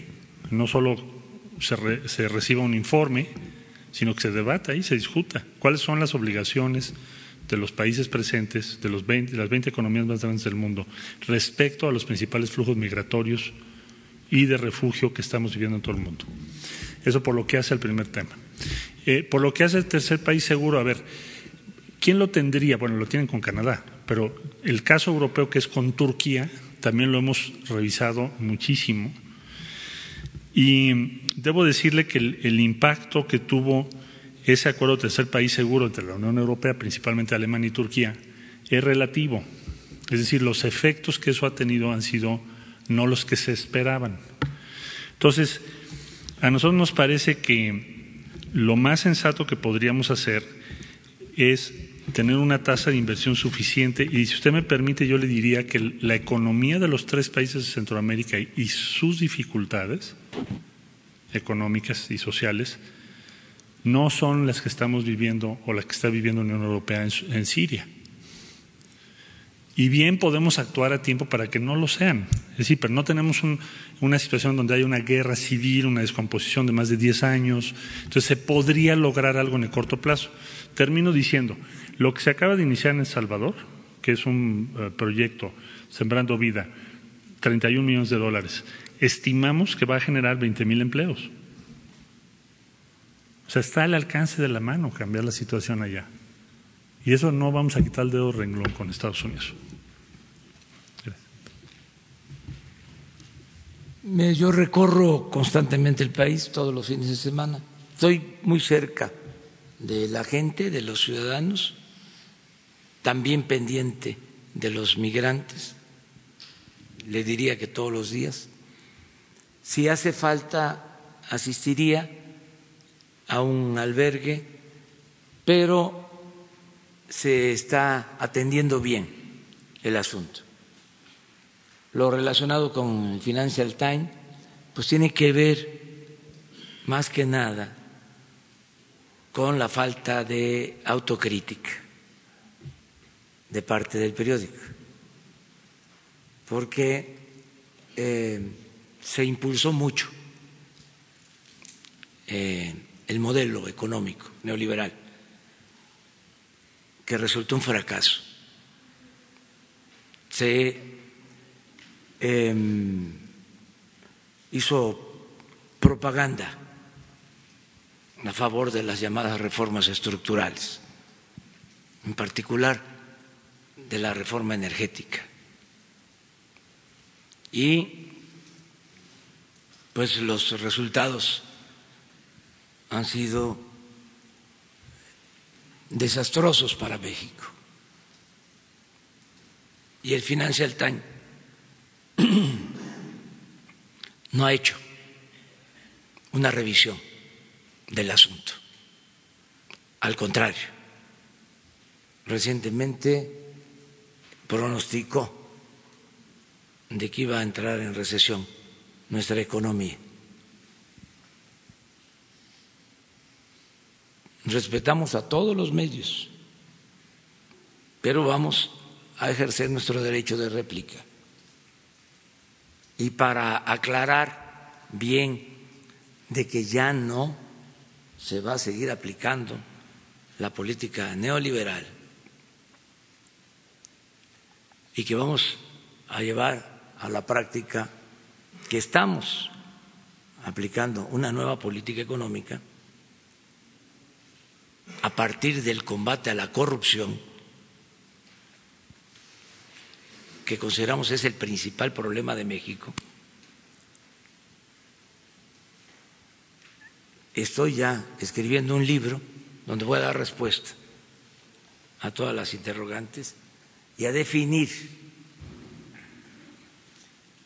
el nuevo modelo, como dirían los tecnócratas, el nuevo paradigma se va a llamar el libro así con música y con alegría. La economía moral. Yo espero que esté para el día primero de diciembre, al cumplir exactamente un año, para poder ya incorporar las experiencias resultados y hacer la evaluación sobre el nuevo modelo. De todas maneras, nuestro respeto. Muy bien. que una más. Sí, era Arturo Rodríguez ah. de Proceso. En esta edición de la revista se documentó la probable implicación del señor Ricardo Salinas Pliego en operaciones relacionadas con la empresa Fertinal. El planteamiento sería si usted tenía conocimiento de este asunto, eh, si aún así lo mantiene en su consejo asesor y finalmente cuál es eh, la información que tiene actualmente sobre eh, la situación con las empresas de fertilizantes. Gracias. se está haciendo una revisión em, sobre esto en el terreno de lo judicial. Ya es conocido que eh, la Fiscalía General está actuando. En el caso de la planta de Coatzacoalcos, de fertilizantes de Coatzacoalcos, que compró eh, el gobierno al señor Ansira. No hay otra denuncia sobre esto. Eso es lo que eh, le puedo informar. Y estamos analizando qué vamos a hacer con eh, las plantas, porque son más de mil millones de dólares de deuda más lo que se invirtió y están paradas, es decir, no producen las plantas. Entonces estamos ya por terminar un diagnóstico de cómo integrarlas y crear un complejo para crear una empresa de fertilizantes con todas estas plantas, porque hay eh, plantas en Lázaro Cárdenas, hay bienes en Baja California Sur, las de Coatzacoalcos, en Jaltipan, la de Camargo, Chihuahua. Entonces estamos por atender este asunto. Eh, si no hay denuncia en lo judicial, no podemos nosotros este, descalificar a nadie. Nosotros eh, vamos a actuar siempre con apego a la legalidad. He dicho que si hay denuncias, eh, deben de proceder todas las denuncias, no tapar absolutamente nada. Eso es lo que puedo comentar a tu pregunta.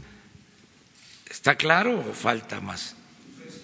No hay denuncia por Fertinal, ¿verdad? Es lo que me está diciendo. No hay, no existe. Inclusive la denuncia este, del señor Ansira eh, ya estaba en curso. Yo quiero aclararles que desde que tomé posición dije que íbamos a ver hacia adelante, que proponía lo del punto final, que no pensaba en que le conviniera a la nación eh, meternos, anclarnos en las acusaciones y en la persecución política, porque, porque eh, teníamos que ver hacia adelante y es lo que estamos haciendo. Asumo esto como una definición política, no como una omisión. Una definición política. Y porque ahí mismo aclaré en mi intervención de que si los ciudadanos, eh, las personas afectadas, las asociaciones, eh, eh, quisieran presentar sus denuncias que iban a, tener facilidades, pero que en mi criterio era mejor ver hacia adelante. Y sigo sosteniendo lo mismo, aunque planteé también que el pueblo tiene la última palabra y que si se modificaba el artículo 35, que ya propuse el cambio, pero que en el Congreso no se ha aprobado, para ampliar lo de la consulta ciudadana y que no haya obstáculos, que se le pueda preguntar a la gente sobre este tema. Y no solo eh, como era antes, castigando a chivos expiatorios, o mintiendo, o simulando. Es que miren cuánto tiempo de simulación. Yo recuerdo periódicos y revistas hablando de el Instituto Anticorrupción y no se dijo nada Sería bueno hacer la investigación. Hay que ir a la hemeroteca. 25 años, si se dijo algo, de que la corrupción no era delito grave. Sería interesantísimo, porque ¿dónde está el periodismo de investigación?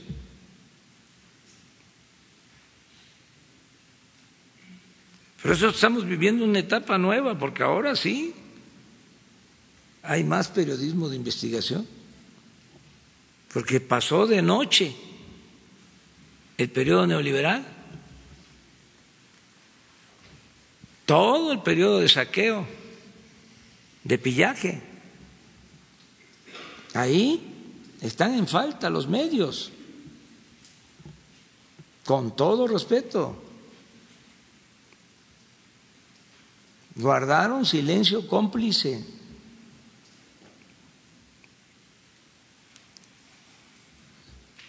Seguramente, como en todo, hubieron honrosas excepciones que es motivo de otra investigación. ¿Cuáles fueron los medios? ¿Cuáles fueron los periodistas que actuaron con rectitud en todo el periodo neoliberal?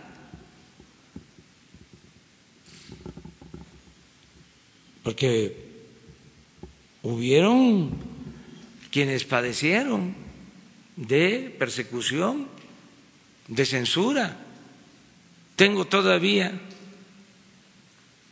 pendiente, me preocupa y me ocupa el asunto de José Gutiérrez Vivó,